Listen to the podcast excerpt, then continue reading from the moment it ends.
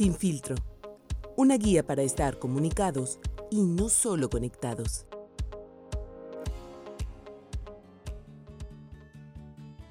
Hola, ¿qué tal? Mi nombre es Gerardo y me da gusto darles la bienvenida a este episodio de nuestro podcast Sin filtros, una guía para estar comunicados y no solo conectados. Este día también quiero dar la bienvenida a Jenny. ¿Cómo estás, Jenny? Muy bien, gracias. Muy buenas noches. Muchas gracias por la invitación. Hoy tenemos un tema sumamente interesante para nuestro auditorio. Se trata de cinco ideas efectivas para tener una buena comunicación familiar. Jenny, ¿nos ayudas diciendo cuál es la primera idea efectiva? Claro, Gerardo, con mucho gusto.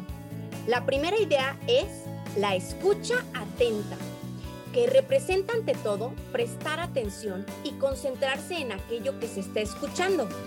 Requiere de voluntad y capacidad de comprensión por parte del receptor de lo que se está escuchando. Te doy un ejemplo, Gerardo. Mi hijo de 7 años se acerca a contarme algo y yo no dejo lo que estoy haciendo.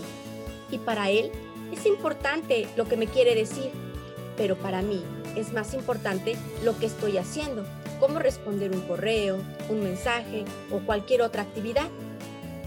Ahora, lo mismo sucede en la comunicación con la pareja. Mi esposo puede llegar a contarme alguna situación, pero me cuesta dejar lo mío para poder escucharle. Si yo genero esta habilidad de escucha, dejo lo que estoy haciendo, volteo, lo miro escucho cada cosa que me dice con atención. Entonces, produciré el efecto que corresponde. Es muy importante reconocer que cada miembro de la familia tiene una necesidad diferente de ser escuchado. Es mi responsabilidad conocer qué tipo de escucha atenta debo utilizar con cada uno. De acuerdo contigo, Jenny, esta primera idea la considero central porque si el mensaje que emite el emisor no llega en su totalidad al receptor, no podrá dar seguimiento al ciclo de la comunicación. Jenny, ¿la segunda idea cuál sería? Pues muy bien, en segundo lugar vamos a hablar de la confianza. La confianza es la seguridad que tenemos de nosotros mismos y que nos ayuda a seguir adelante con nuestros propósitos. La confianza es básica a la hora de relacionarnos con la familia las relaciones basadas en la confianza son más sólidas, prósperas y duraderas. Como esta semana, fíjate, llegó una señora comentándome que su esposo la deja por lo regular en visto en algunos mensajes que para ella son muy importantes. Él argumenta que está ocupado, trabajando y que no puede contestarle en ese momento. Sin embargo, la señora se da cuenta que en el mismo horario su esposo hace comentarios por Facebook a sus amistades. Esto genera un ambiente de desconfianza en las justificaciones que normalmente usa su marido con la señora.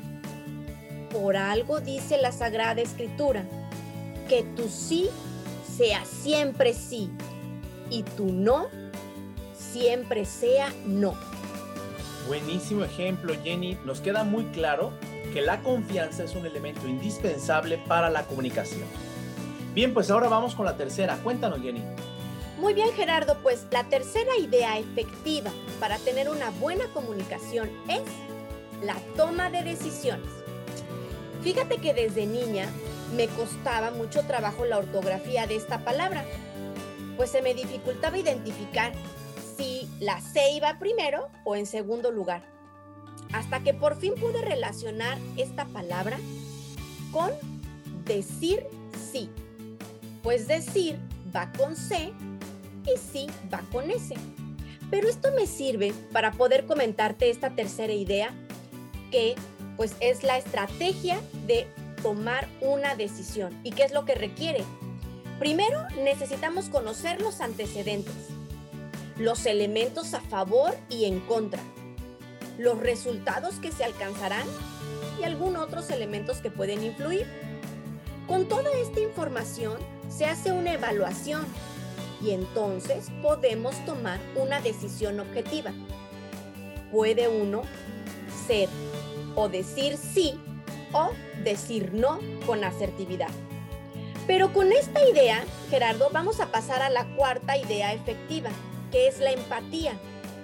No siempre nos gustará el sí o el no elegido en pareja, pero al ponerme en los zapatos del otro, genero la habilidad de la empatía, que lleva concatenado el valor de la equidad. Iguales oportunidades para la pareja, en donde una ocasión sale favorecido el deseo de una de las partes y en otra ocasión el deseo de la otra. Es decir, la empatía me ayuda a estar atento a la necesidad ajena.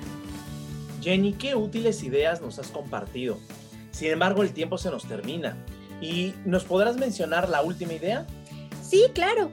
La última idea y como conclusión es la urgente necesidad de evitar estar siempre ocupados. Lo que quiero subrayar es la importancia que la pareja como núcleo de la familia tenga un espacio exclusivo para ejercitar las ideas que hemos mencionado con anterioridad, que era escucha atenta, confianza, toma de decisiones y empatía.